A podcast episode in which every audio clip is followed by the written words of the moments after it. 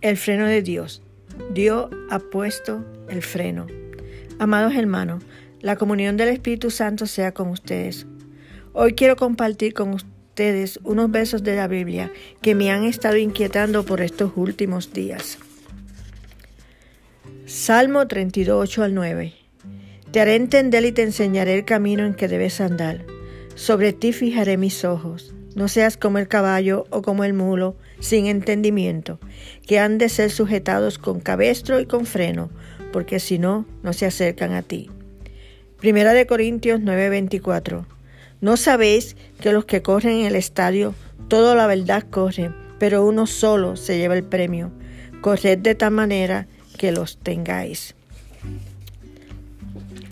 Sabemos que hay ordenanzas del gobierno que han prohibido, las asambleas y reuniones de más de 10 personas.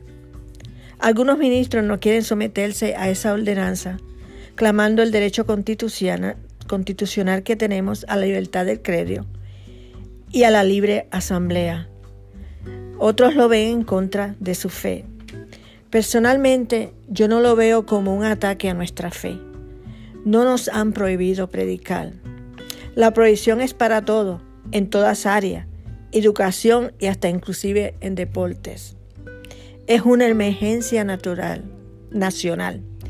Y yo creo que lo correcto es hacerlo por el bien común.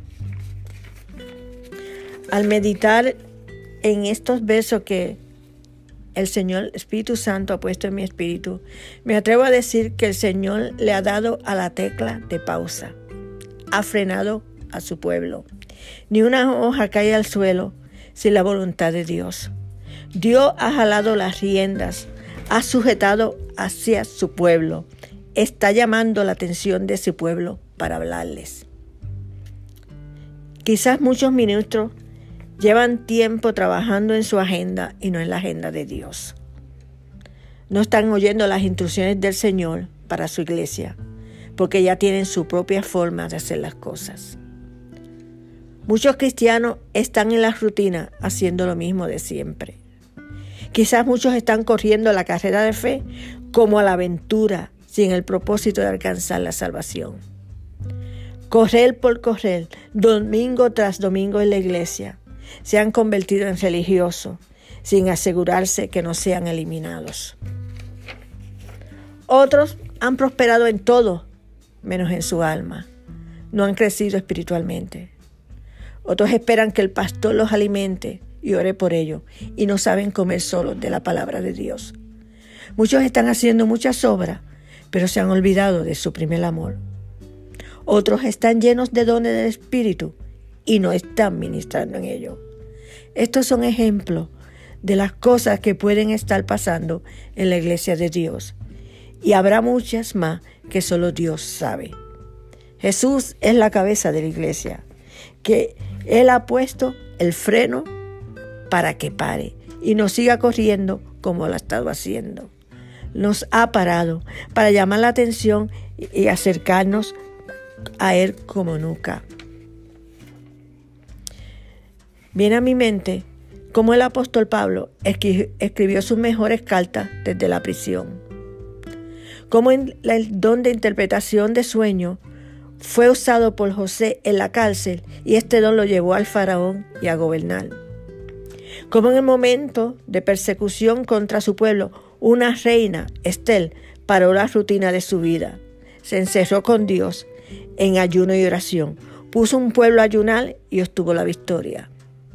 Como Moisés tuvo que huir y solo pastoreando en una salsa ardiente tuvo un encuentro personal con Dios y se le dio su llamado y una misión. Podías seguir citando personajes de la Biblia que a solas tuvieron encuentro con Dios, que los llevó a hacer grandes cosas para el reino de Dios. Es hora de hacer un alto. Es hora de la iglesia. Es hora de la iglesia despertar, de renacer, de buscar a Dios a solas, de empezar a trabajar y, y, crecer los dones dados a cada uno, de subir otro escalón, de atreverse a hacer algo que nunca antes hemos hecho, algo nuevo. Jesús quiere hablar, quiere guiar a su iglesia, iglesia quiere derramar sobre nosotros vino nuevo, quiere capacitarnos para los próximos tiempos que se aproximan. Él está sacudiendo a su iglesia. ¿Estaremos construyendo sobre la roca? ¿Será nuestro fundamento la roca que es Él? Dios nos ha frenado, no el hombre. El día en que volvamos a reunirnos, Dios lo sabe, está en sus manos. Será como cuando Él diga, Él dé la orden. De ahí en adelante, yo espero que la iglesia no sea igual. No vamos a hacer lo mismo.